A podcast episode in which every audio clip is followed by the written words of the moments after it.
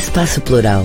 Debates e entrevistas da Rede, Rede Estação Democracia, é transmitido nos canais da Rede no Facebook, YouTube e no site rede.org.br. Olá pessoal, muito boa tarde. Eu sou o jornalista Solon Saldanha e esse é o programa Espaço Plural, Debates e Entrevistas. Ele é uma realização da Rede, Rede Estação Democracia. E nós contamos também com uma série de emissoras de rádio e RTVs parceiras que o retransmitem.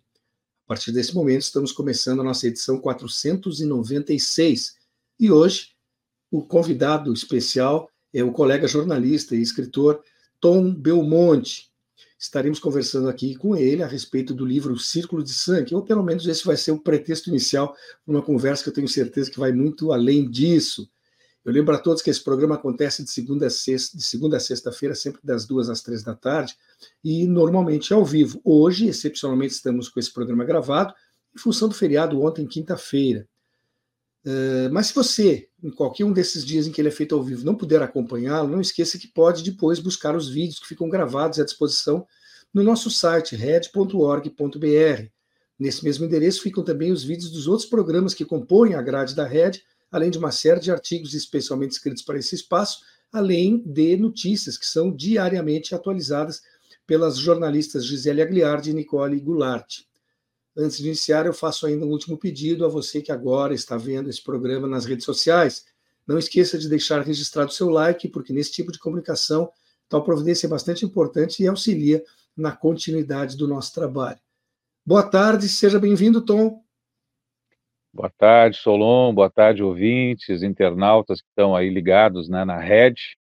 É um prazer e, acima de tudo, uma honra poder estar participando desse espaço, desse espaço plural, né, que é a rede. E fico muito feliz, fico à disposição de vocês para a gente dar uma dissecada aí no círculo de sangue. Pois, Tom, depois de tantos anos atuando como jornalista, em especial na cobertura policial, Seria possível acreditar, esperar uma estreia tua na literatura que não fosse através de uma narrativa criminal? Pois é, Solon, eu pensei muito sobre isso nesses últimos dias, né? Porque essa pergunta me foi feita em diferentes momentos da minha trajetória profissional e, e mesmo, né, no, pela minha, pelos meus familiares, né? Porque eu ter escolhido, né, o romance policial. É, é importante eu dizer para ti para os ouvintes, para quem nos acompanha, é, que as motivações de um livro, né, elas são principalmente as motivações do coração, daquilo que a gente precisa colocar para fora, daquilo que também a gente precisa curar, né? E escrever o Círculo de Sangue, partindo de uma narrativa policial, teve também muito a ver com uma necessidade de cura minha é, da perda do meu pai, que faleceu em 1981 num assassinato na cidade de Itaqui, e aquilo por muitos anos me perseguiu, né? A forma da, da morte, a forma como aconteceu, né? A, a despedida do meu pai eh, me perturbou, vamos dizer assim, por umas duas décadas, né? E quando eu comecei a escrever o Círculo de Sangue, eu tinha como objetivo principal eh, fazer este agradecimento, fazer esta cura, né? Daquela minha ferida em relação à morte do meu pai que continuava aberta. Então, o romance policial, a partir também da minha vivência como repórter de polícia, foi algo para mim, né, que aconteceu de uma maneira muito natural. E eu entendi que então era hora de colocar no papel, colocar, né, na escrita, um pouco dessas uh, tristezas, um pouco desses amores, um pouco de tudo aquilo que eu entendia que era o caldo emocional da minha vida. Excelente essa, essa colocação. Enquanto você falava, eu pensava, realmente escrever é, é mais ou menos como virar do avesso, né? muitas vezes. E, e isso faz bem, faz bem a quem escreve, talvez até muito mais do que a quem lê.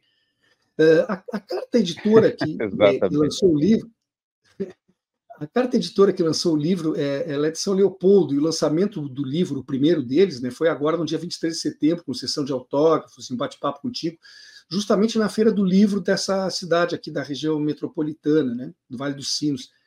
Uh, Isso. O teu bom tempo trabalhando no Grupo Sinos, de alguma forma, uh, foi responsável por essas escolhas, pela carta e por São Leopoldo? Pois é, tu sabes que é, a, o pessoal da Carta Editora, que são os colegas jornalistas, o Gilson Camargo e a Dominga Menezes, nós nos conhecemos uh, praticamente quase há três décadas, né? O Gilson foi meu colega no Correio do Povo, na época que eu estava no Correio do Povo, ele foi juntar-se ali ao grupo de jornalistas que então, né, estavam no Correio naquele momento, início do início do, do século mesmo, ali nessa fase aí de 2003, 2002, né? E ali nos conhecemos, construímos uma amizade bastante sólida, e, e sempre que eu pensava em fazer alguma coisa, né, de escrita, eh, não só jornalística, né, como talvez fugindo então do, do dia a dia de jornal, do, do impresso, né, eh, sempre me vinha eh, o Gilson ou a esposa, né, a falar a respeito então de uma publicação que eles tinham na época, e era uma publicação que eu entendo assim que marcou época ali em São Leopoldo, chamada Carta Capilé, e que era uma revista que tinha muitos colegas que colaboravam, né, voluntariamente para ela, com temas de segurança, cultura, turismo, eh, opinião, né, eh, enfim, eh, era um conglomerado de gente boa ali, de gente que tinha coisas a dizer, que tinha temas a trazer para enriquecer culturalmente aquela revista, né, eu entendo que por três anos, se eu não me engano, que foi o tempo que ela, que ela teve vida, né? Ela marcou muito aquela cena literária de São Leopoldo e do Vale dos Sinos, e chegou a ter uma entrada boa também em Porto Alegre, né? Não na dimensão que eu entendo que ela deveria ter, mas ela chegou e chegou bem. E foi ali então que a gente também começou a construir essa perspectiva de talvez um dia eu colocar um livro, né, eh, na roda, colocar esse livro aí para pra, as pessoas poderem né, ver uma outra faceta da minha, do Tom Belmonte, então escritor e não apenas um jornalista né, eh, de fatos de polícia ou de fatos de segurança pública. E, e claro, né, valeu a pena essa espera, eh, é importante eu salientar para ti, para os ouvintes, né, que 70% desse livro, Solon, ele foi escrito em 2003, ou seja, há 20 anos atrás, tá? Mas eu vou te explicar o porquê dessa espera toda, né, e, de por que somente agora, o final de 2022, eu consegui concluir, né, os outros, vamos dizer aí, né, 30% que faltavam. É, Queres, queres contar agora da razão dessa, desse engavetamento aí por 20 anos? É, da, rapaz, da pois, é, pois, é, pois então, Solon, são aquelas coisas que, que são aquelas situações de vida, né? E que a vida vai nos trazendo em momentos muito singulares e que a gente vai precisando fazer escolhas, né? Sejam elas escolhas pessoais, sejam elas escolhas profissionais. Então, no meu caso, eu o fiz em 2003, 70% desse livro, e logo depois disso eu acabei me separando da minha primeira esposa, né? Foi uma separação dolorosa, foi um momento assim de ruptura, né, da minha vida. E eu precisei me reencontrar, me reorganizar com este processo, né, de vida pessoal e profissional. E isso só foi acontecer em 2010, quando eu então conheci a minha segunda esposa, né? Começamos a namorar e, e, e aí neste momento eu já não estava mais em veículos, né, de imprensa, eu estava aceitei um convite né, para trabalhar de forma técnica na Secretaria da Segurança Pública do Rio Grande do Sul. Fui ser eh, coordenador de comunicação, assessor de imprensa da Secretaria. E lá eu acabei conhecendo a minha esposa, que viria a ser a minha esposa, né, que já faleceu, acabou falecendo em 2017. Ela era delegada de polícia, delegada Fernanda Sobrosa de Melo, e a Fernanda foi, eh, naquele momento da minha vida, um oásis de paz, de tranquilidade, de leveza, e que me instigou de novo né, a retirar então da gaveta o livro. É claro que o livro ficou na gaveta porque eu também mexi demais né, naqueles meus divãs e naquelas minhas dores que não estavam tão bem resolvidas assim, principalmente nessas questões aí, como eu te digo, da morte do meu pai. Mas ela me instigou a fazer o livro, a voltar a escrever, e eu, né, tentando ajustar os meus tempos profissionais com os tempos pessoais, a gente acabou tendo uma filhinha, né, e essa filhinha também, né, era, era fruto, e é fruto até hoje muito da minha atenção, do meu amor, da minha presença. Mas resumindo, né, eu retomei a escrita, mas aí a vida quis que novamente eu parasse com essa escrita do livro, porque a minha esposa veio a ficar doente, né, teve um diagnóstico de câncer em 2017, e ao final de 2018, início de 2019, nós viemos para Santa Catarina para dar continuidade ao tratamento dela aqui em Santa Catarina, onde hoje eu estou vivendo, né? E acabei, né, uh, uh, me despedindo da Fernanda em maio de 2020, quando ela, né, faleceu já ao início da pandemia uh, de um outro câncer que não o tumor cerebral agressivo que ela havia sido diagnosticada, mas aí de um de um outro câncer que atacou uma outra parte, né, do organismo dela. E me vi eu, Solon, para né, a gente resumir esse processo, com uma criança de sete anos, né, é, os dois juntos, em, em, meio à pandemia, um momento de, de, de extrema é, dificuldade e de nós não termos uma informação tão correta e tão precisa, né, de como nós lidaríamos com toda essa história que envolveu a pandemia, né. E então aí parei de novo com toda essa escrita do livro, as dores é, aumentaram em proporção em algumas, né, em algumas situações, por outro lado, houve toda uma ressignificação da vida, toda uma gratidão pelo aprendizado com ela, né, mesmo com a perda dela, pelo aprendizado que foi tido. E aí eu comecei a pensar nessa retomada do livro como justamente um momento assim de, de, de renovação, de perspectiva, né, de fechamento de um ciclo e início de outro, né. E o livro ele tinha um pouco desse peso, né, de eu não ter fechado um ciclo, de eu não ter conseguido, né, andar ou avançar da maneira que eu gostaria de ter avançado. E ao final, então, de já de 2022, né, já com as ideias mais tranquilas, mais arejadas, a pandemia já tendo passado, eu acabei começando a, a, a parte final do livro, aí fazendo os arranjos, fazendo os capítulos que faltavam, e rapaz, te confesso que foi extremamente prazeroso esse processo final, mas também foi extremamente dolorido, porque a gente foi lá de novo mexer nas feridas, né, para hum. tentar essa cura, para tentar, né, essa oxigenação espiritual, emocional e física que as perdas, né, muitas vezes nos trazem, né? E aí por isso que a gente precisa realmente, no meu caso, né, ressignificar a vida, entender, né, que esse processo é um processo de permanente aprendizagem e, e tentei colocar isso no livro de uma maneira muito não digo que visceral, né, mas foi uma entrega muito forte aí para esse processo findar, né, e eu renovar as etapas da minha vida e, e, fiquei feliz que consegui terminar e já estou escrevendo agora a continuação do Círculo de Sangue e uma continuação que vai se chamar Rincão do Inferno, já que a ideia é fazer uma trilogia, né, dessa história toda.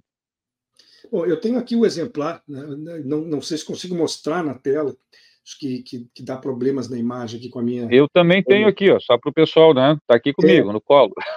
Isso, e vou te dizer, é, a, a leitura é, é, muito, muito intensa, é muito prazerosa. Eu, eu, eu garanto a vocês que, que, que, vale a pena.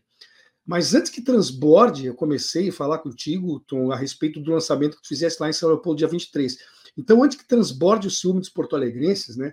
Eu vou antecipar que a Capital Gaúcha também vai ter um lançamento agora no dia 19 de outubro, lá no Espaço Ameli, que fica na rua Vieira de Castro 439. Você, por favor, já pode é, confirmar para a nossa audiência o horário deste evento, acrescentando também alguma outra informação que tu queira. No final do programa claro. a gente repete para que o pessoal realmente grave. Mas vamos lá, dia 19, Com que certeza. horário? É, dia 19, das 18 até 20 e 30, mais ou menos, é, esse, é esta faixa de horário que a gente está esperando os amigos, os camaradas, os colegas, né? As pessoas com quem a gente construiu aí esses afetos ao longo de 30 anos em Porto Alegre. E, e tem que ser em Porto Alegre, né, Solon? Porque a história se passa em Porto Alegre, né? Hum. E, e, no meu ponto de vista, ela vive e se coloca essa história, mesmo que ela seja uma história é, que envolve né, amor e morte, ela se coloca num momento muito singular, muito emblemático da capital e do Rio Grande do Sul, eh, que foram aqueles dias do Fórum Social Mundial, ao início ali de 2001, né? Tanto que a história, é, é bom até para os ouvintes e para os leitores saberem, né? Ela é, é vivenciada durante os cinco dias é, que Porto Alegre recebeu o Fórum Social Mundial de 2001, né? Que foi um marco aí na, na, de democracia, né? E na história uh, enfim, da, da, cidade, né, da população, e quem viveu aqueles dias eh, talvez saiba né, do, exatamente do que eu estou falando, né? E então a história se passa naqueles cinco dias do Fórum Social Mundial de Porto Alegre e tem algumas janelas de tempo que vão que remetem ao passado lá na missioneira São Borja, que é a minha terra, onde eu nasci há 55 anos e terra que completou agora na última terça-feira 341 anos de vida, uma das cidades mais antigas do Brasil e uma cidade que talvez tenha sido a única, né, aqui na região, na região das Missões e no Oeste Gaúcho a ser povoada pelos espanhóis, né. Mas retomando o processo aí da Ameli, né, espero todos na Ameli, das 18 às 20h30 desta quinta-feira, 19 e vai ser bom para essa troca de afetos, para o olho no olho, para o riso, né, para a energização aí nossa, que é tão importante nesses momentos que a gente entrega um filho, entrega uma, uma perspectiva né, de uma leitura que eu entendo como importante para as pessoas, né? E fico feliz que, por exemplo, tu me disseste aí que gostaste desses primeiros capítulos, né, da intensidade deles. Acho que é uma leitura fácil, não é uma leitura é, complexa, são, são capítulos relativamente curtos, de no máximo aí quatro, cinco páginas, né, e que facilitam esse entendimento, né, da dinâmica uh, textual do livro. Eu, quando eu escrevi, Solon, para fique bem, bem claro, né, para todos, é, veio na, na, minha cabeça a ideia de fazer um filme, né? Então ele foi meio que contado, é, né? Foi uhum. contado de maneira cinematográfica, né? Então o texto tem um pouco disso, né? Faz alguns recortes de tempo, né? Um vai e vem aí que, que remete muito à linguagem cinematográfica. É um, é pouco roteiro, né? É, é mais ou menos por aí. É, é mais eu, ou eu, menos eu, por aí. Eu senti isso também. Mas essa, essa questão dos capítulos concisos e, da, e da, da forma direta e extremamente envolvente que você escreve, tem muito ali do, do histórico do jornalista. Mas eu, eu estava pronto para te, eh, te, perguntar antes, né? A pergunta foi respondida com antecedência, o, o, sobre o teu processo criativo, o, como é que surgiu a ideia, o tempo de, de, maturi, de maturação e de gestão desse projeto, isso tu respondeste. Mas eu queria saber um detalhe nesses momentos de escrita, mesmo em épocas distintas, tá? Eh, tu tinha disciplinas de horário, tu dizia, bom, agora eu vou sentar e vou escrever uma hora, duas horas, tu escrevia num local apropriado, pré-determinado, ou dependia de oportunidades e arrombos? É, na verdade, eu acho que todas essas coisas juntas, né? Mas eu particularmente entendo que quando vai se escrever ou vai se trabalhar, e aí, obviamente, talvez qualquer foco de trabalho, né? a gente precisa muito de disciplina, né?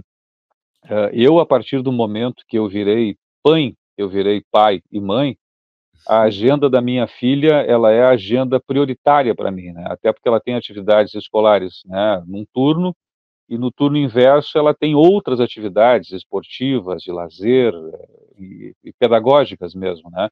Então eu acabo me virando muito em cima desta agenda dela, e me obrigo, né, me obrigo a achar espaços para mim, e momentos para mim que eu possa, né, fazer a minha imersão é, na literatura, na escrita, né, e que são momentos muito próprios, né, muito singulares. Então eu gosto sim de escrever em casa, mas eu também adoro sair e ir para lugares meio que, enfim, né, me deem assim essa possibilidade de criar com qualidade. Então eu gosto de ir para praças, cara, pego o meu notebook, vou para praças, pego o meu notebook e vou para cafés. Como a gente tem aquela vivência de redação, e redação às vezes é um ambiente nem tão assim, é, nem tão quieto, né? Às vezes é bastante movimentado. Exatamente, cara. Então eu não me preocupo muito com barulho, né? Porque eu acabo me concentrando e a partir da, da, da concentração a escrita flui, vem, né? E eu deixo que venha, que jorre, né? Aquele processo ali de, de criatividade e pelo menos assim a minha intenção sempre era escrever no mínimo uma hora por dia, né? Uma hora por dia seria de foco total ali, né? Para poder fazer render, né? E, e, e, até pegando como referência, me permita só essa janela aqui, é, o, o, Rincão do Inferno, que vai ser o próximo disco, o próximo disco não, o próximo livro, né? Ele já está sendo escrito e eu estou lá no capítulo 10, e eu agradeço assim que eu consegui, eu acho que achar o meu tempo certo também para a escrita dele, né? Então tem determinados horários ali que eu começo a sentir aquele formigamento, né? Na cabeça, na mente, nas ideias, né? No pensamento e eu, né? Sento então para escrever, paro para escrever, né? E vira, acredito que sim, é necessária essa disciplina, né? Sim, vira uma espécie de rotina viciante também, né? Imagino eu.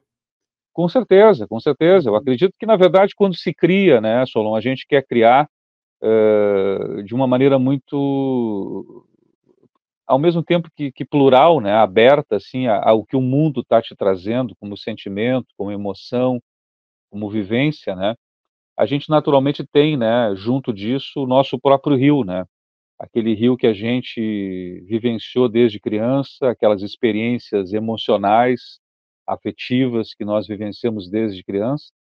E é importante que a gente volte sempre a se banhar nesse rio, como eu digo, para a gente não perder aquelas lembranças de infância e de alguma forma, né, eh, transformá-las sempre em afeto, sempre em leveza, às vezes nem tão, tão nem tanta leveza assim, porque às vezes tem memórias doloridas, né?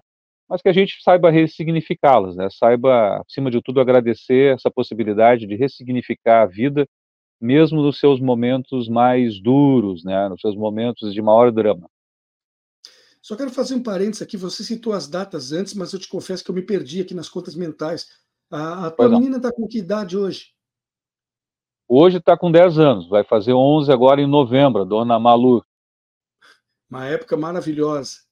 Maravilhosa, cara. E eu, e eu agradeço profundamente o fato, como te digo, de ser pai hoje, né?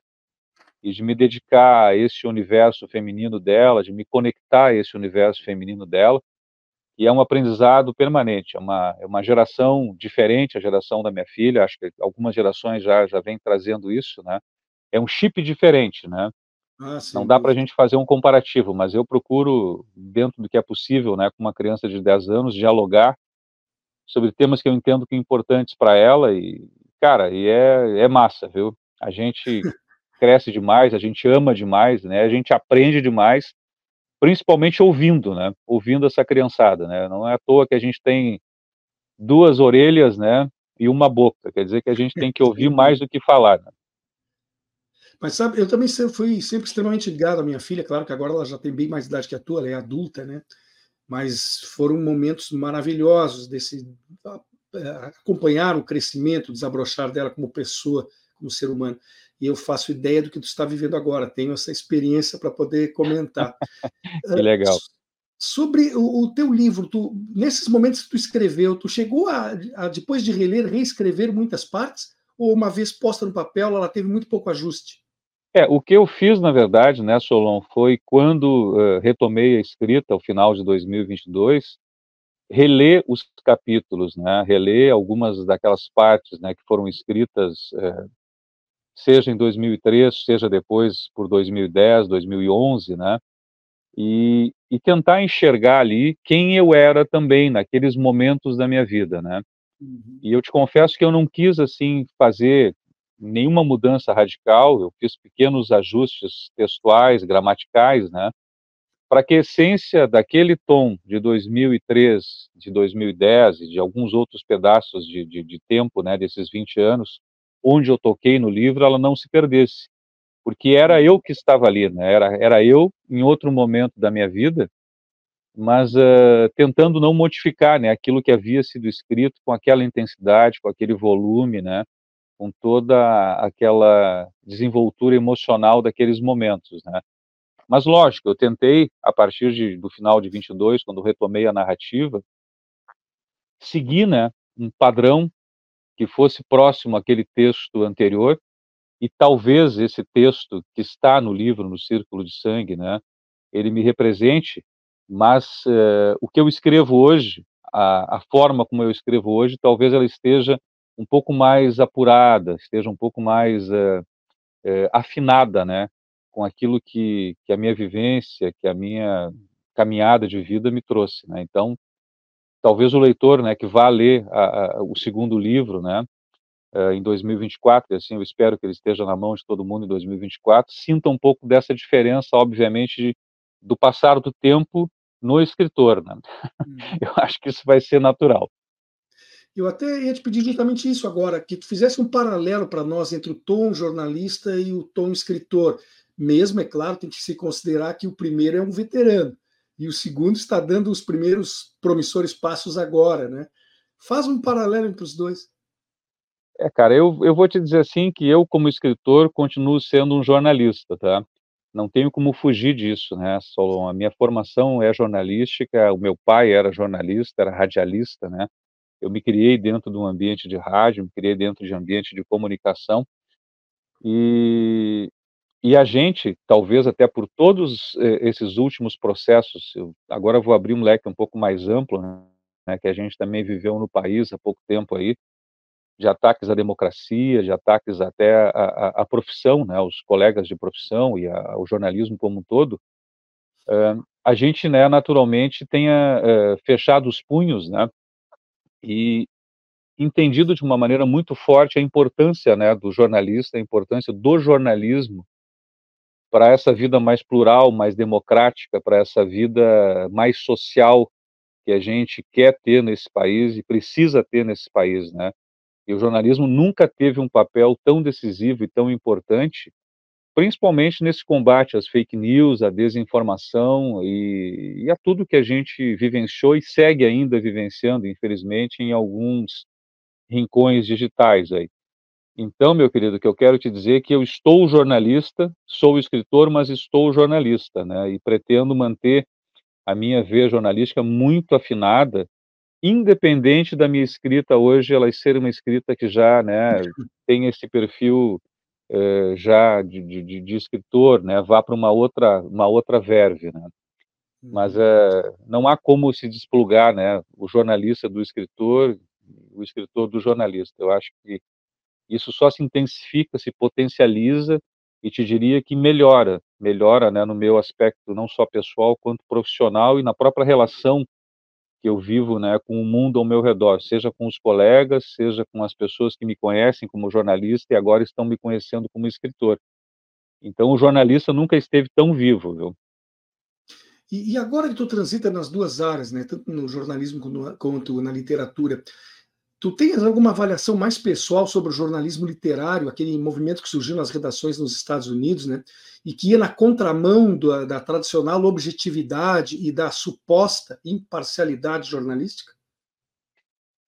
Boa pergunta, meu amigo. Eu te confesso que é, é, são visões muito distintas, né? Às vezes, e, e eu sempre fui uma pessoa que dentro do jornalismo eu primei pela objetividade, pelo, pela, né, pela, pelo fato da maneira correta, concreta, transparente, né, que eu entendo que sempre a informação tem que ter, mesmo que muitas vezes a gente seja, às vezes, tolhido dentro das redações ou, ou haja uma tentativa de limitação daquela verdade que o jornalista quer expressar ali, né, e eu entendo que esse jornalismo, digamos assim, mais literário, né, que é esse que tu citaste, ele tem um peso muito grande, mas uh, eu acho que ele não pode se desconectar uh, da verdade, não pode se desconectar, uh, principalmente da verdade social, né, daquilo que a gente vive enquanto sociedade.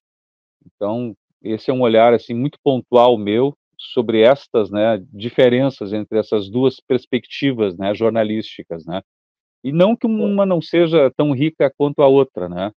Mas eu entendo que o jornalista, mesmo enquanto escritor, mesmo enquanto alguém que está criando ficção, que está criando né, um, gênero literário, ou trabalhando, indo para um, um, um, caminho literário, ele segue tendo uma responsabilidade né, com a informação, seja, segue tendo uma, uma responsabilidade muito grande com aquilo que ele também tem como serviço social, né, junto à, à sociedade. Acho que é por aí, viu?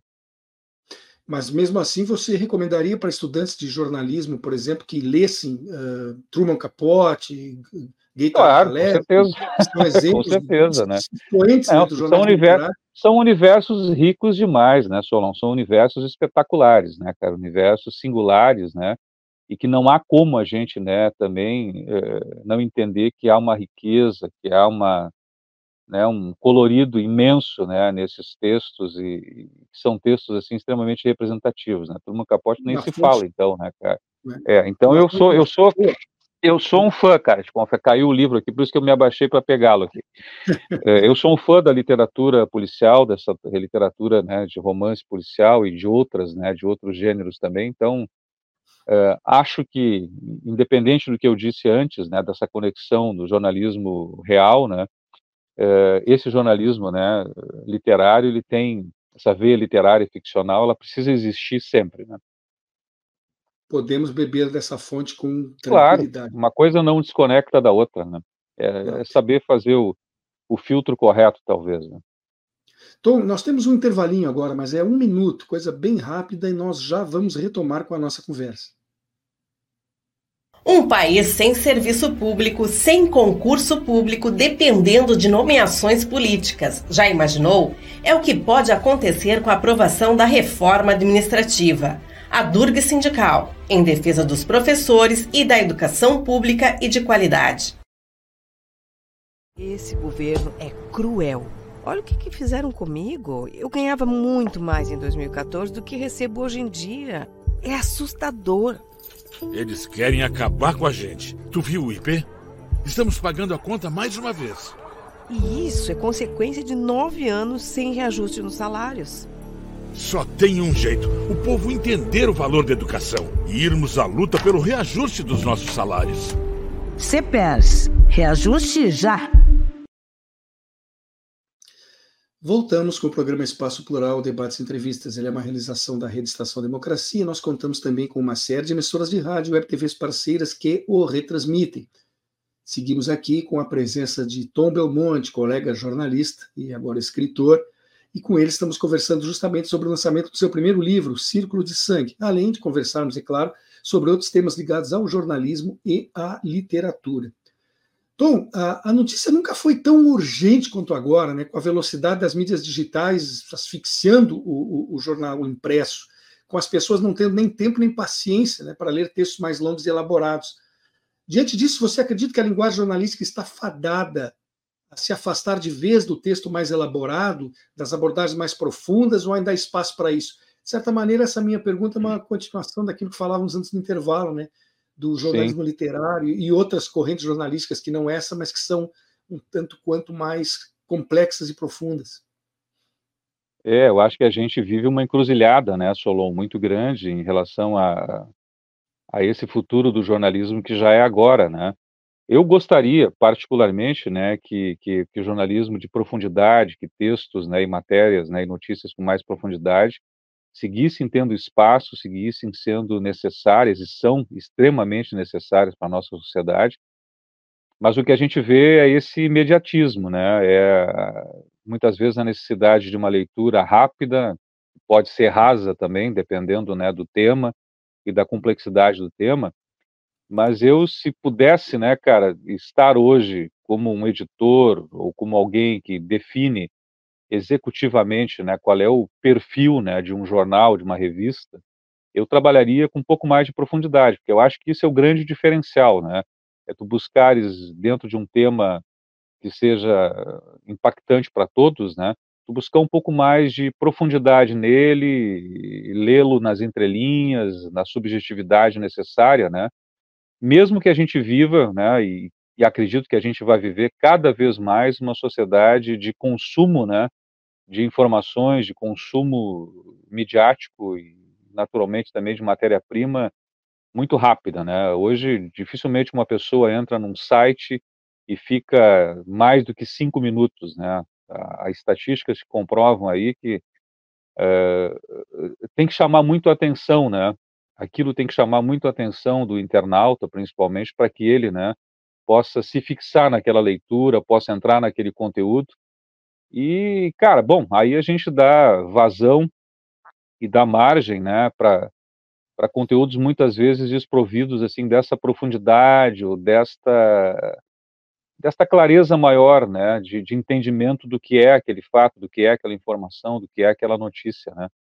Por isso eu entendo que, que os jornalistas, que os colegas que estão escrevendo, eh, têm tem que, apesar de tudo isso, né, eh, qualificar cada vez mais a sua informação, porque mesmo que ela seja sintética, né, que ela possa trazer ali aquilo de mais relevante que existe naquela notícia, né, e dê uhum. realmente uma dimensão clara do que está acontecendo. Mas é, na prática eu vejo cada vez mais o avanço digital e, e a redução, né, dos impressos e fico assim impressionado. Inclusive, o dia desses eu estava em Porto Alegre e passei numa banca e vi um dos jornais nossos diários aí, E fiquei impressionado, né, cara, que o jornal acho que tinha 10 páginas, e olha lá se era isso muito, né?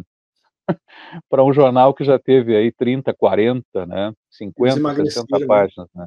É incrível, incrível, porque é. realmente estão, né, é, talvez esteja realmente fadado, assim, a, a desaparecer, o que é uma pena, né, cara, de certa forma uma pena, e, e aí vale, assim, que quem está fazendo a área, né, os gestores dessa área também enxerguem, né, o que é possível fazer, de que maneira fazer, né, para seguir atraindo a opinião pública ao, ao jornalismo impresso. Né. E, e, você concorda com a tese defendida por muitos dos nossos colegas de que a editoria de polícia é aquela que melhor prepara um repórter e que essa deveria ser a porta de entrada para aquele que busca avançar na profissão? Como você passou por essa porta, pode me dar uma resposta bem, Cara, eu, eu, é, eu concordo com isso sim. Eu acho que a polícia, né, ela te joga na realidade do mundo, na realidade da sociedade. Claro que naquela realidade mais dramática, mais violenta, mais desconectada, né, do, do afeto, mais desconectada uh, das formas de amor, né, que eu entenderia que, que, é o que a gente precisa buscar como, como, como cidadão e precisa buscar como profissional, no sentido da, das relações, né. E a uhum. polícia, ela te dá um choque de realidade, né? Só não cai ali, cara, e tu vai vendo, né, a verdade nua e crua da vida, né, sob um aspecto muitas vezes, né, é, realmente assim de drama, um aspecto sombrio, né, mas que te uhum. permite também fazer escolhas, né, a partir, eu acho, daquela realidade que tu enxerga na polícia como profissional, eu acho que é uma grande chance da gente se depurar, né, da gente melhorar, da gente entender que que a gente precisa dar o melhor nessa vida também, e precisa vibrar mais amor, né? Precisa vibrar mais diálogo, mais compaixão, né? E mais troca com as pessoas. Uh, eu te confesso que na minha vivência de polícia, principalmente no Correio do Povo, né? Quando eu fiquei praticamente quase aí seis, sete anos como repórter de polícia no Correio, cara, uh, foi muito impactante e foi muito transformador para mim. E eu realmente, assim, entendi que ali, né, eu me depurei como, como ser humano, tá? Mas, todavia, resolvi sair da editoria de polícia, quando eu também entendi e senti que eu estava ficando, assim, meio que frio, né, para as coisas, né, do cotidiano, né? Então, nada mais, assim, estava me, me sensibilizando, me tocando, né? Eram tragédias que às vezes envolviam crianças, mulheres, idosos, né? e mesmo que elas fossem doloridas, pesadas, tristes, né, mostrassem uma faceta da sociedade cruel, chegou um determinado momento que eu comecei a ficar meio frio, até eu acho que por uma coisa assim de, de autopreservação também, porque uma anestesia. eu ia para é, cara, tu fica meio anestesiado. Eu ia para aquelas cenas assim pesadas, né? E às vezes a ficha caía 48 horas depois, 72 horas depois, né, cara? Que aí tu tinha a dimensão daquela barbárie que tu tinha visto ali, né? E, pô, eu também cansei de ir para situações assim que eram, vamos dizer, normais, né, da, da, da, vida de repórter policial, principalmente no que diz respeito a crimes, né? E chegar lá e aquilo que de repente era um, era um aparente acidente ou coisa parecida, na verdade era um homicídio, ou era né, um latrocínio, ou era um crime muito bem elaborado, né? E, e claro, né, Solon, isso de certa maneira repercutiu na, na escrita também aí do Círculo de Sangue, ele tem muito né, de ficcional, mas ele também tem muito de realidade. Né? Então, algumas das, das descrições que acontecem aí foram sim tiradas dessas vivências e da realidade né, como repórter de polícia. Coisas que tu viste que agora estão transformadas nesse novo texto. Né? Mas eu acho que realmente esse, esse drama e essa escuridão cotidiana, até um certo ponto, ajuda a gente a enxergar a luz e dar mais valor a ela mas se daqui a pouco tu te acostuma muito com o escuro, é um problema também, né? É, cara, porque eu, eu te digo assim, ó, é, isso serve, né, para quem trabalha com a área de segurança pública é, de um jeito muito mais amplo.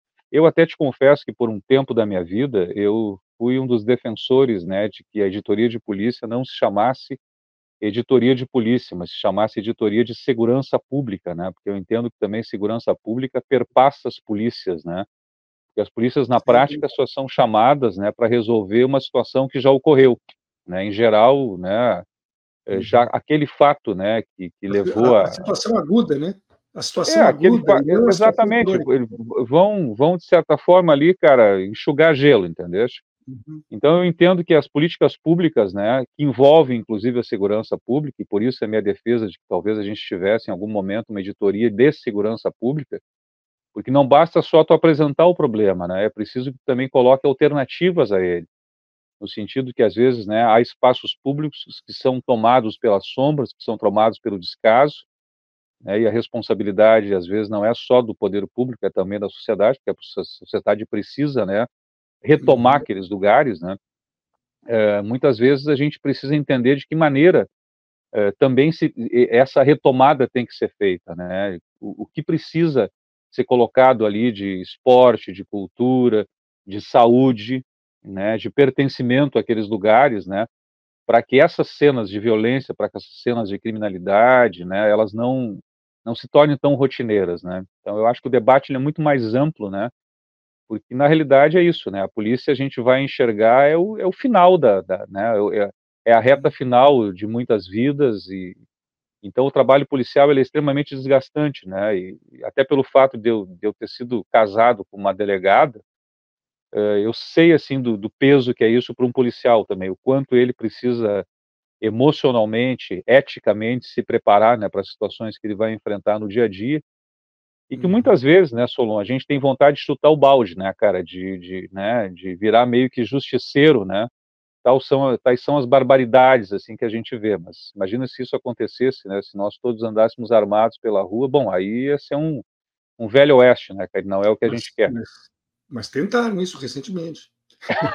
tentaram, tentaram, né, cara, é. mas precisa preparo, né, cara, não tem como, né, quem, quem, quem hoje usa uma arma, e vou falar aqui né, me referindo aos agentes de segurança pública, as pessoas têm uma responsabilidade imensa, né, cara, com aquilo que elas estão ali portando, com aquele ensinamento técnico que elas tiveram, o ensinamento ético, né, que envolve tu portar uma arma, porque no momento que tu, cara, que tu tirou, né, essa arma do teu coldre ali, que tu empunhou ela, velho, ali a tua vida pode mudar em 360 graus, dependendo da atitude que tu fores tomar e da decisão que tu fores tomar, né, cara.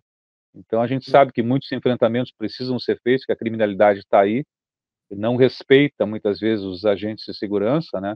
Mas por outro lado, esse agente que ele é preparado, né, tecnicamente, emocionalmente e, e legalmente para saber, né, de que maneira ele tem que agir, ele realmente precisa, né, ter um preparo muito grande, né? E muitas vezes não é fácil não, né, cara? Porque a gente está claro falando de, de, da emocionalidade, né, da reatividade que é natural em todos nós, né?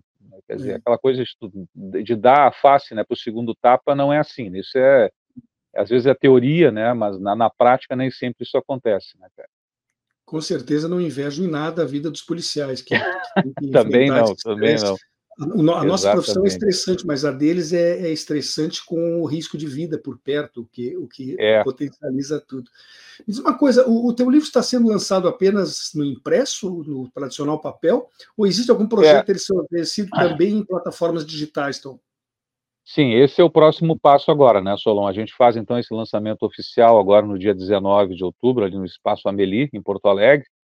E a partir desse lançamento oficial, a gente começa então a trabalhar as plataformas digitais, né, o e-book, né, e outras plataformas que a gente pretende colocar o livro, talvez já a partir de novembro, né, até também em função de muitos pedidos, né, que são feitos por leitores que têm esta dinâmica de leitura, né, gostam de ler o livro digital, né. Eu ainda sou de uma de uma fase, de uma época, né, talvez tu sejas, né, assim como eu e os ouvintes também, ainda gosto de pegar na mão, né mas tem gente que gosta do livro digital, então essa é uma necessidade que a gente quer suprir e deve suprir essa necessidade desses leitores a partir já de novembro, né, com a entrada dele em formato digital. Tá? Eu, eu gosto do cheiro do papel. O cheiro ah, do pois livro é, né, novo, né, cara? O cheiro do livro novo é uma coisa maravilhosa. É. Nem café, sabe? O cheiro é. do café me, me deixa fascinado. O gosto dele eu não acho bom. Se o, café então. tivesse, se é. o café tivesse o sabor que tem de, de cheiro, eu ia ser viciado nele, né? Mas Exatamente, o cheiro do papel do livro me agrada muito. É. Bom, tu vê aqui que eu estou cercado de livros, né, cara? Eu até vou fazer uma, me permito fazer uma pequena propaganda. Eu estou nesse momento numa livraria e sebo aqui na cidade catarinense de Tubarão. O nome deste lugar aqui se chama Paixão de Ler. É, cara, um lugar espetacular, tá ok?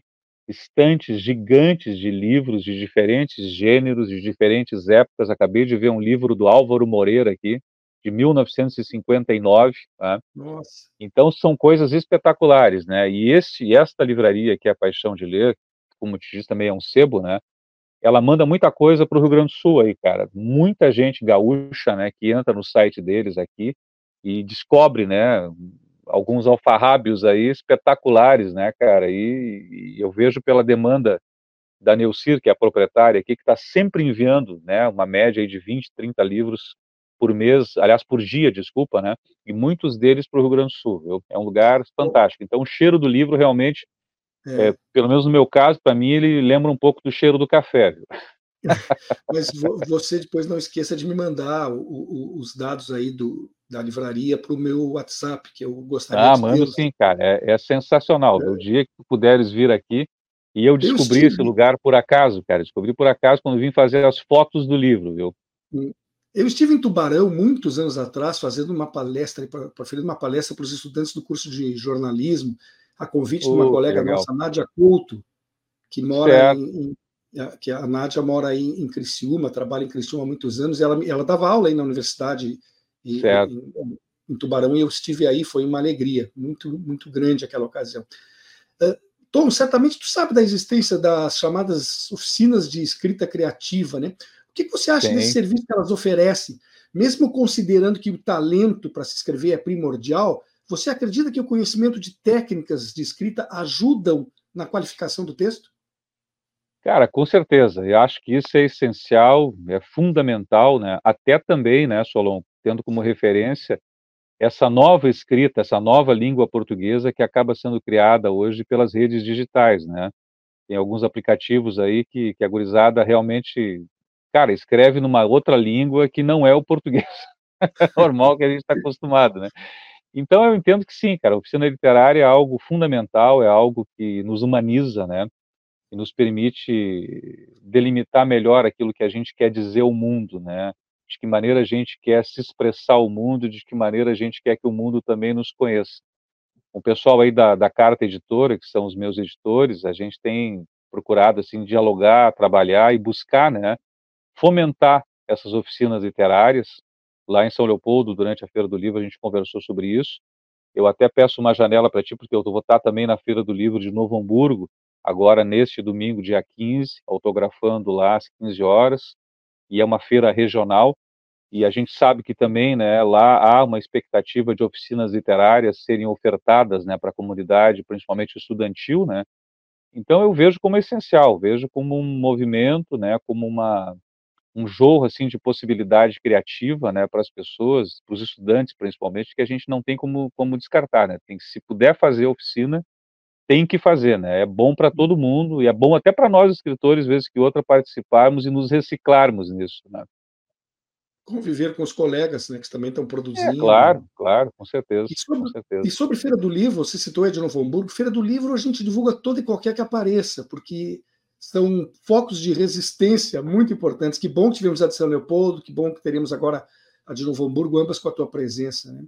Isso, é. O, o, o, período que você trabalhou no Correio do Povo, obviamente, morava aqui em Porto Alegre, mas no período que trabalhou Sim. no Grupo Sinos, morava ainda em Porto Alegre ou, ou chegou a residir em São Morava, eu morava, é, eu sim, morava em Porto Alegre, porque na realidade eu fui uma espécie assim de, de, de repórter especial do Grupo Sinos com base em Porto Alegre. Ah, então, né, eu escrevia para todos os jornais do grupo, que naquele momento eram sete jornais, acredito que sigam ainda, né, existindo esses jornais. Diário de Canoas, o, Diário de Canoas, o, VS, o Correio de Gravataí, o VS de São Leopoldo, o ABC Domingo, né, que era um jornal onde a gente podia colocar matérias um pouco mais assim, mais coxudas, né, matérias mais eu intensas. Né? Eu, era, eu era assinante do ABC Domingo, morava em Lajeado e recebia ele lá. Isso, isso. Então, na verdade, a minha colaboração de Porto Alegre, que envolvia diferentes uh, editorias, desde segurança pública, política, economia, saúde, né, acabava uh, abrangendo todos esses veículos, né? Então eu escrevia basicamente matérias para todos esses veículos, matérias diárias, E foi um momento bem importante e, e muito potente assim da minha vivência jornalística, né? E agradeço muito o Grupo Sinos. É, saí de lá pela porta da frente, né? Na época, né? Precisei me desligar. Recebi um convite, né? Para outro trabalho técnico junto à prefeitura de Novo Hamburgo, inclusive, e dentro da área de segurança pública. Fui fazer ali a direção do que se chama Gabinete de Gestão Integrada, que envolve os organismos de segurança pública do município com os organismos estaduais de justiça e segurança, né, e, e foi bem interessante, né, mas o, o, o Grupo Sinos também, é, Solon, dá para dizer que é outro ponto de resistência, viu? É uma mídia né, tradicional ali da região, mas ela resiste também bravamente, apesar de todas essas mudanças aí midiáticas, né, uhum. e econômicas que a gente tem vivido. E é uma potência regional ali. Vamos continuar torcendo para que eles sigam em frente.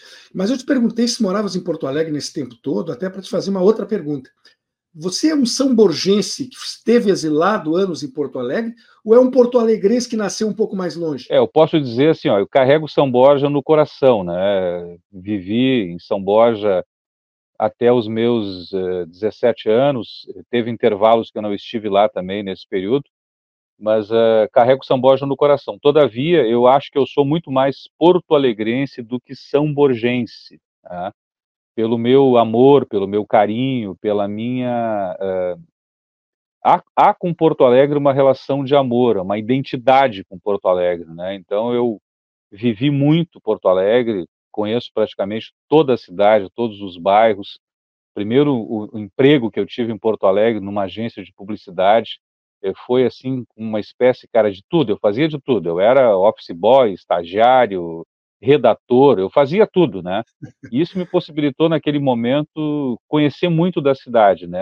Andar de ônibus por Porto Alegre, conhecer as ruas de Porto Alegre. E para mim que vinha, né, de uma vivência no interior, e eu queria esse espaço maior, eu queria, né, essa dimensão maior, né, urbana, realmente chegar em Porto Alegre naquele momento foi desafiador, foi impactante, mas foi acima de tudo assim prazeroso, né, de poder viver a cidade em toda a sua urbanidade, em toda a sua oferta, né, de serviços, de cultura, de lazer, de gastronomia. Então eu posso me considerar sim um porto-alegrense são borgense. E, e, voltando ao livro Circo de Fogo, Tom, me fale do privilégio de ter um prefácio escrito pelo colega Humberto Treze e uma apresentação do Heron Vidal.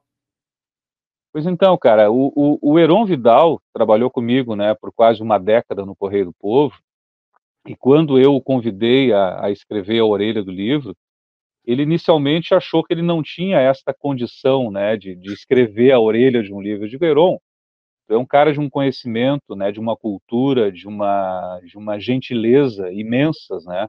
E eu fico muito feliz assim de fazer esse convite para ti, porque eu enxergo em ti essa capacidade, né, humana de ser esta pessoa. Então, depois de uma determinada conversa com ele, ele aceitou, né? E eu fiquei muito feliz assim com esse aceite. O Heron hoje vive, né? Não, não, já não está mais em Porto Alegre, não está mais no Rio Grande do Sul, vive em Florianópolis, né? E quanto ao 13, o 13 nós nos conhecemos nas pautas da vida, né? Eu no Correio do Povo, ele na Zero Hora, e depois, né, eu como assessor de imprensa da Secretaria de Segurança Pública e ele como repórter, né, especial da Zero Hora, né, com, com, toda uma bagagem ali imensa, né, de vivência na área de segurança pública. E o 13, na verdade, para mim, pelo pouco convívio que a gente tinha, e a gente chegou a ter, assim, num momento determinado ali da minha vivência como assessor de imprensa da Secretaria de Segurança e ele como repórter da Zero Hora, a gente chegou a ter um pequeno ruído assim de comunicação, o qual eu entendi, né? Entendi a cobrança dele, entendi a argumentação dele e acho que refiz a minha postura naquele momento que poderia, né, ter sido até algo alvo de uma ruptura nossa enquanto colegas, né? Então o Trez ele representava para mim, além de um profissional de gabarito, de espetacular qualidade, que eu sempre leio, né, e fico muito feliz com a trajetória dele, ele também representava para mim, Solon, uma saída de uma zona de conforto, né? Tipo assim, pô, vou convidar esse é. cara para fazer o prefácio do meu livro, daqui a pouco ele não gosta, vai explodir o livro e eu vou ter que matar no peito, dizer, cara, tá, beleza, é isso aí né? Então, cara, mas eu deixei ele muito aberto nisso, viu? Eu deixei ele muito, não sei se a palavra correta é essa, confortável para ele escrever aquilo que ele sentisse a respeito do livro, e era essa verdade que eu queria dele, né? Então, de certa forma, quando eu recebi né, o texto dele, o prefácio dele, e ele estava sempre numa correria muito grande, a gente também estava correndo contra o tempo né, para colocar o livro na gráfica. Quando eu recebi né, a, o texto dele e li o texto dele, eu fiquei muito emocionado assim pela, né, pela forma com que ele escreveu, pela maneira com que ele né, sentiu o livro. E depois, é, o, visitando na casa dele, porque o Treze foi talvez a primeira pessoa a receber o livro, né, para quem eu entreguei a cópia física do livro, e subi para conversar com ele, a esposa, na, na, na, casa dele, ele no bairro, eu acho que é Rio Branco, não recordo agora ali onde ele está morando. Cara, foi muito bacana, assim, a gente trocar figurinhas, a gente, né, rir da vida, rir das nossas perspectivas e expectativas. Também conheci a esposa dele, a Angélica, gente boníssima, né? E foi bacana, assim, porque nós nos identificamos, né? Então eu, eu fiquei com a plena convicção de que nós, se tivéssemos sido colegas, né, diários, né, a gente teria feito muita coisa boa, a gente teria, né, olha, nos envolvido em temas de segurança pública aí que daria uma mexida longa nos aguapés aí do Rio Grande do Sul, viu? Jogaram, foi bom. jogaram na mesma época, mas não tiveram o privilégio de estar no mesmo time, né? É, cara, é como se a gente fosse um Grenal ali. A gente jogava é. nos times adversários, mas a gente tinha assim um respeito, né, muito grande um pelo outro, né? Uhum. Bom, você falou antes na nossa conversa a respeito do teu conhecimento sobre o Gilson Camargo, né, que afinal de contas é da, da editora. Eu não sei se chegou a acompanhar o projeto gráfico que ele fez enquanto ele fazia ou só viu depois de pronto? Então, eu, eh, na minha confiabilidade com o Gilson, eu tinha plena certeza, plena segurança, né, de que ele poderia fazer um projeto gráfico bem instigante, bem interessante, e que, claro, né, Solon e, e ouvinte, se somou ao projeto de qualidade do Gilson, a figura também do Everson Godinho, fez que foi capa, o artista né? que, fez a, que fez a capa, e só para colocar uma das referências do, do Godinho, o Godinho foi o cara que fez a abertura da última versão de O Tempo e o Vento, né, que, pela Rede Globo, convidado pelo Jaime Monjardim a fazer aquela ilustração inicial ali da, da, da, da abertura Belíssimo. da minissérie, né. Belíssimo, então foram dois minutos que ele fez ali, espetaculares, né. Uhum. E eu te confesso, e, e é importante que vocês também saibam disso, a gente tem uma ideia, né, de levar o Círculo de Sangue, ou de levar a trilogia, também para uma outra plataforma, que talvez seja a plataforma cinematográfica não sei se como, como cinema propriamente dito, como audiovisual, ou como animação, a gente está né, ainda avaliando isso, né? vai avaliar essas leis de incentivo à cultura, trabalhar um projeto que nos permita, né, daqui a pouco, colocar também o livro dentro desta característica aí de, de, de, né, de, de, de estar no cinema, né? ou como animação, ou então como um curta-metragem, pelo menos, no mínimo isso. Né? É, a descrição que tu faz das cenas, ela, elas têm muito de imagem, Tu, tu, sim, quando sim, tu escreve sim. a cena, é, a gente percebe. Eu comecei a me preocupar, eu achei que eu estava sendo testemunha de um crime no começo ali da leitura. Meu Deus, vou ser chamado para depor. Eu acabei é, de mas essa, essa é a intenção, é colocar o leitor ali meio que num desassossego, tá entendendo? Tipo, é. Tipo, cara, bom, o que, que eu faço agora, né? Ou eu, ou eu saio daqui ou eu denuncio esse cara ou corro atrás dele, tá entendendo? né? se, se eu não denunciar, eu sou cúmplice, eu preciso tomar. É mais ou menos isso, cara, mais ou menos isso.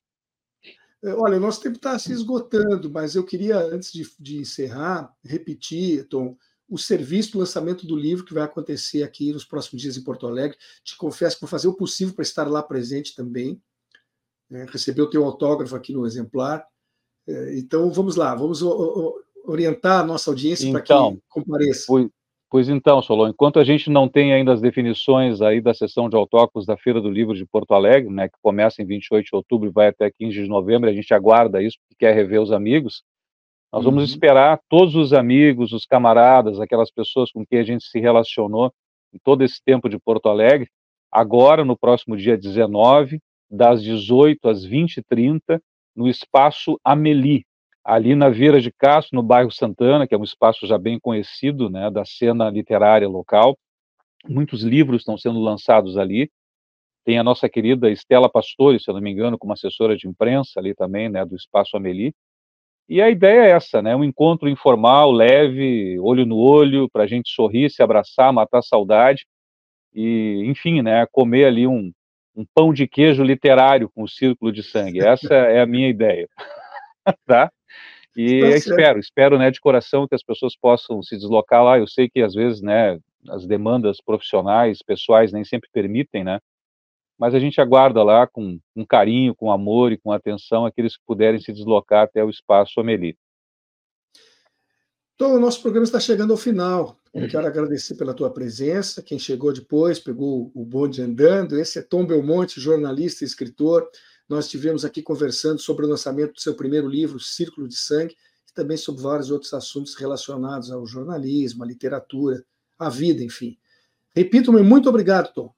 Muito obrigado mesmo. Eu que agradeço. Agradeço a ti, ao Espaço Plural, à Rede, né, por essa oportunidade e espero que as pessoas né, possam ler o livro, né? acima de tudo, ler o livro, não necessariamente o meu, mas que possam buscar a literatura sempre como uma referência para manter sonhos vivos, para manter a vida com um pouco mais de alegria, né, com um pouco mais de, de conteúdo humano. Para concluir, eu quero convidar quem está nos acompanhando agora para que adquira o hábito de regularmente visitar red.org.br, o nosso site. Isso é relevante para a continuidade do nosso trabalho. Lá você encontra os vídeos gravados não apenas do Espaço Plural, mas como dos outros programas que compõem a grade da Rede.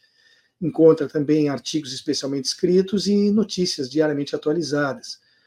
Agradeço a, a, o trabalho feito aqui pelos jornalistas Babiton Leão, que esteve na técnica, e Graça Vasques, que lidera a produção. Concluo com o meu muito obrigado especialíssimo a quem está nos prestigiando com sua audiência. Desejo a todos e todas um excelente final de semana. Forte abraço e até segunda-feira. Espaço Plural é exibido pelas redes sociais dos seguintes parceiros: CUT RS, Rede Soberania, Rádio Com Pelotas, O Coletivo, Rádio Ferrabras FM de Sapiranga, Coalizão do Movimento contra a Discriminação Social, Coletivo Pão com Ovo, Jornal Brasil Popular e TV Caxias em sua página no Facebook e pelo canal 14 da NET Claro, Jornal Já Porto Alegre, Portal Litoral Norte RS e Terra Livre Rádio Web de Ulha Negra, Passo de Torres TV, para Desporto TV e Paideia TV em seus canais no YouTube.